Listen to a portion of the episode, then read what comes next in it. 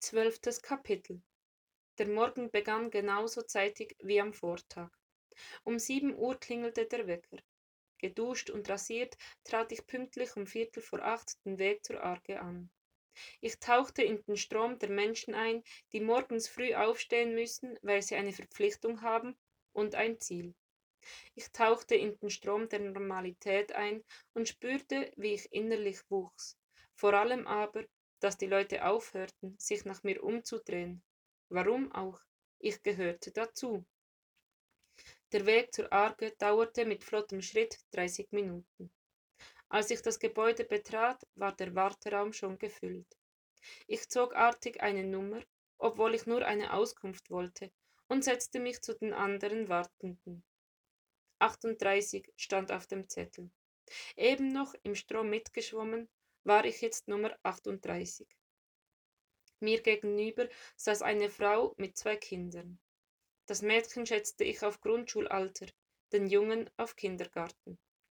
Die Frau hatte lange blonde Haare, wohl eher aus praktischen als aus modischen Gründen zu einem Zopf gebunden. Ihr Gesicht war rundlich, geziert von rehbraunen Augen, ihre Gestalt schlank und sportlich. Ich fragte mich, warum die Kinder hier waren und nicht in der Schule oder im Kindergarten und beobachtete sie heimlich hinter meiner Wartezeitschrift. Sie schloss immer wieder die Augen und lehnte den Kopf an die Wand. Die Kinder schauten in ihre mitgebrachten Bücher, wie sie wohl Weihnachten feiern würden. Ich überlegte, ein Gespräch zu versuchen, da wurde die nächste Nummer aufgerufen. Die Frau stand auf und verließ die Wartezone.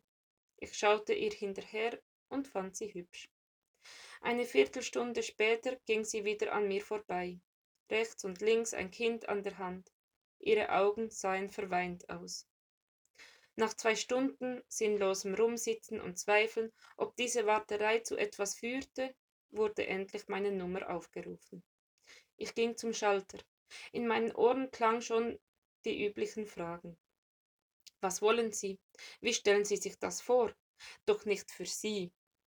Aber dort saß nicht die übergeschminkte Tusi mit, ihrer, mit der überheblichen Stimme und dem arroganten Blick.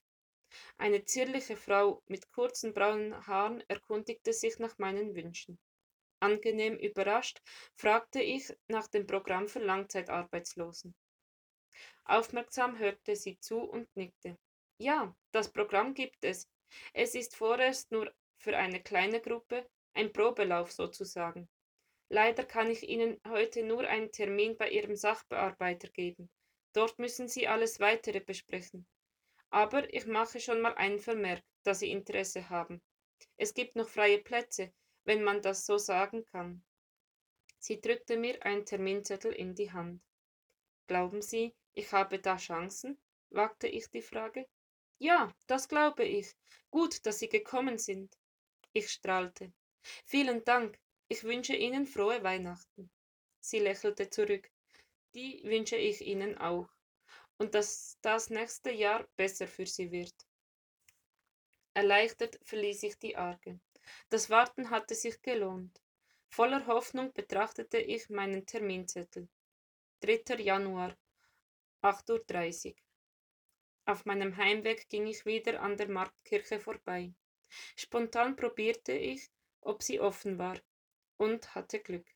Ich öffnete die Tür einen Spalt und schlüpfte hinein. Meine Schritte hallten in der Kirche, als ich nach vorne zum Altar ging. Neben der aufgeschlagenen Bibel stand eine große weiße Kerze. Ich holte mein Feuerzeug heraus und zündete sie an. Ihr Licht, erst klein und zögerlich, dann immer heller werdend, strahlte auf mich und ich spürte etwas, das lange in meinem Herzen gefehlt hatte. Die Kerze schien hell und warm, und ihr Schein leuchtete, voller Hoffnung. Ich schloss die Augen und versuchte, diesen Moment festzuhalten. Innerlich sah ich die Frau mit den zwei Kindern vor mir und ihre verweinten Augen.